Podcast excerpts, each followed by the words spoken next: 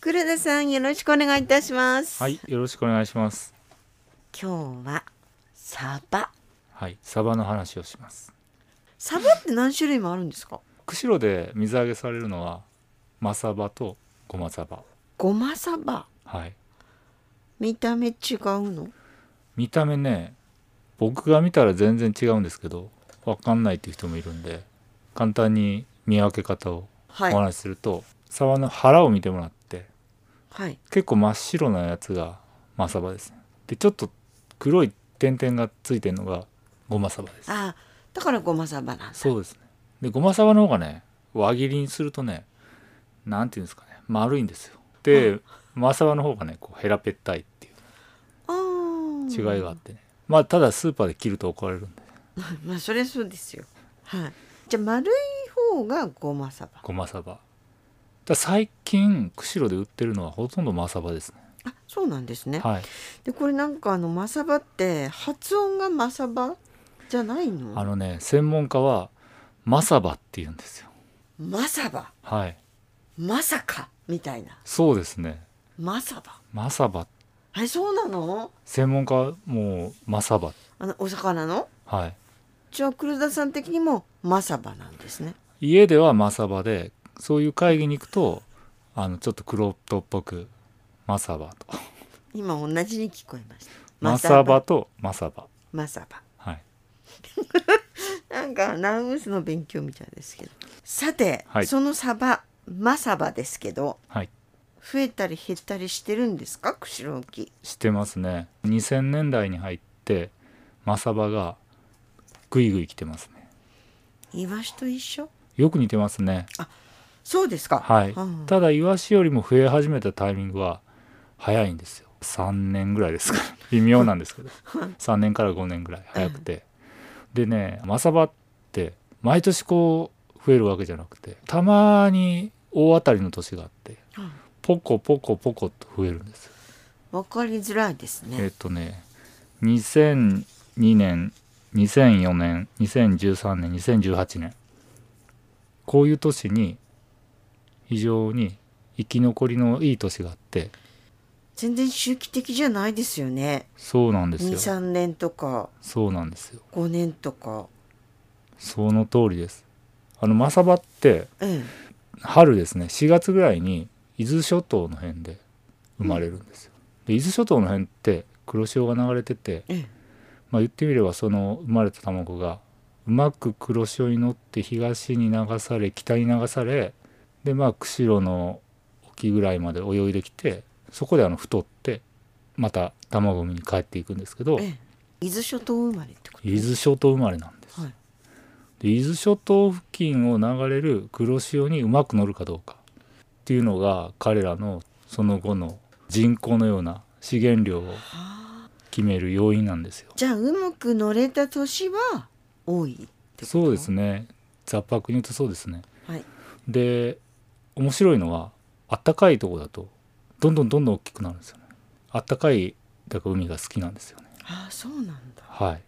しかも不思議なことに生まれて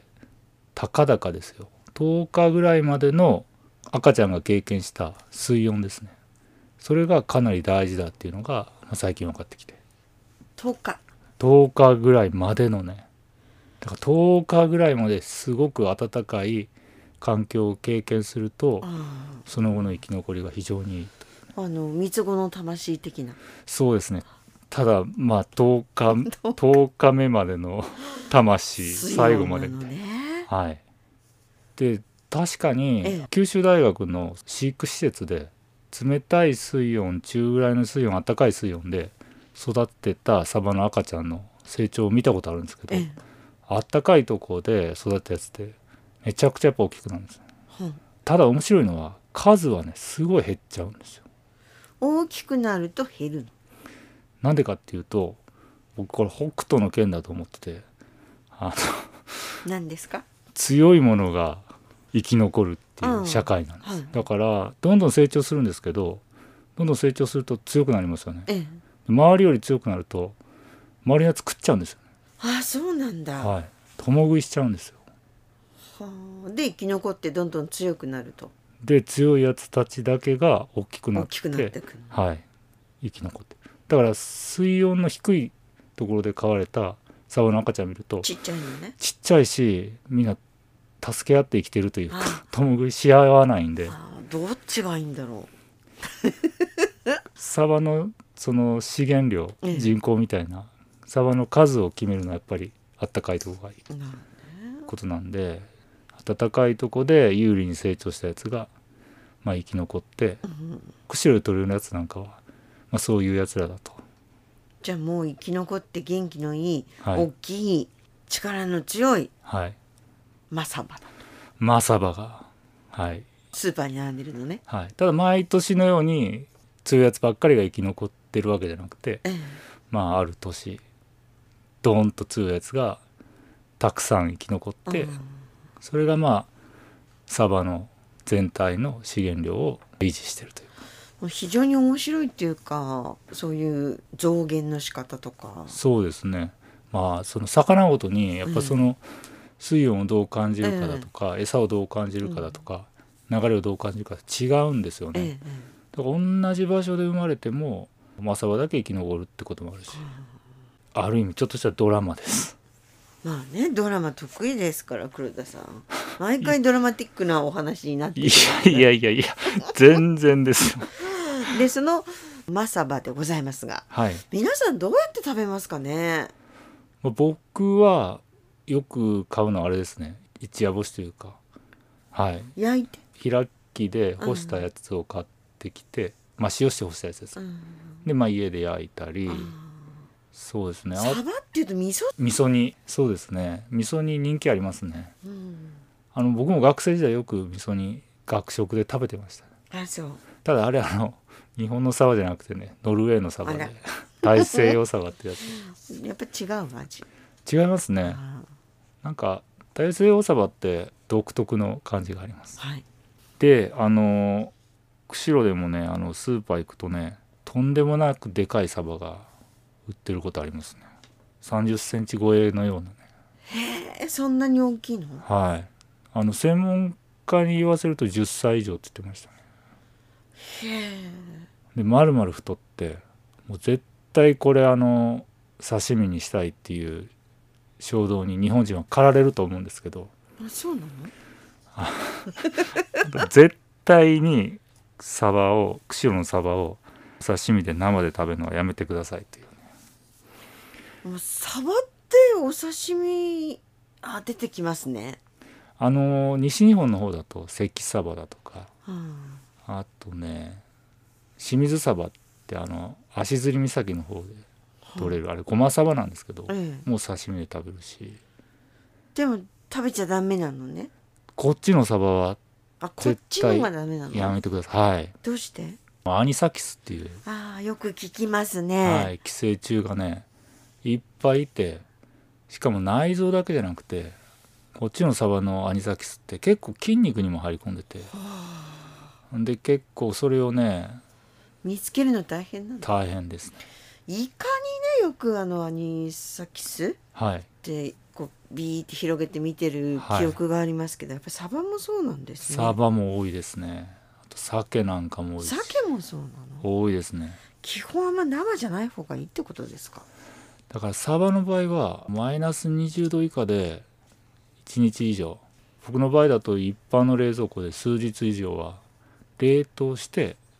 それをまあ解凍する形でああ冷凍すると死んじゃうの？冷凍すると大丈夫です冷凍したのを解凍するとまあ要は類ベ状態ですねそうですねそれだと大丈夫それだと問題なく大丈夫です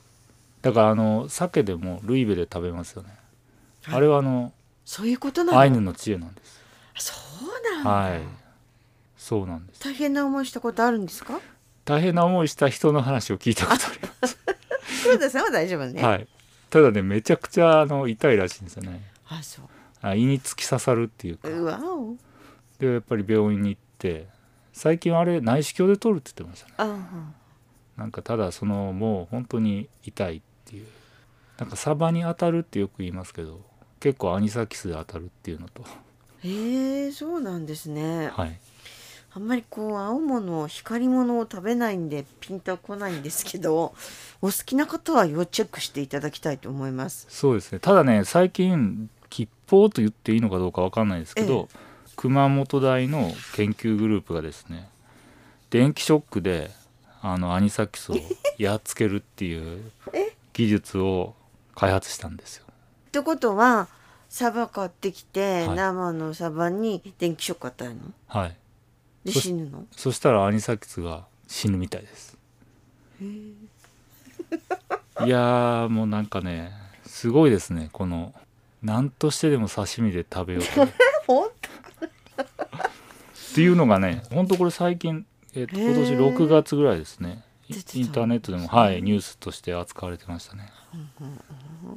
ただやっぱ一般家庭にこの装置を置くのは無理なん でそうですよねそう思います一家に一台というわけにはいかないとそうですねはいへーでもこのアニサキスって実はもともとマサバにはいなかったんですかそうですねなんであのサバが食べる餌の中に入ってるんですよねあもうちょっと正確に言うとオキアミってーはい聞いたはいことあり聞まきすますね、はいオキアミの中にそのアニサキスの、まあ、ちっちゃいあそうなの寄生していてそれをサバが食べるとサバの内臓にくっついてあー成長していくっていうねオキアミって結構効きますからいろんな魚食べてるような感じもしますけどねその通りですねあの北の方にやってくる魚って、うん北の海って動物プランクトンええオキアミがかなり豊富にいるんで,、そうですよねはい、それを食べるというだからクジラなんかもえらい量のオキアミ食べるそうんでですよねクジラにもアニサキスいますきしっとそうなんでしょうねはいへーまあ、だから釧路のサバが美味しいそのトレードオフでアニサキスがいるというね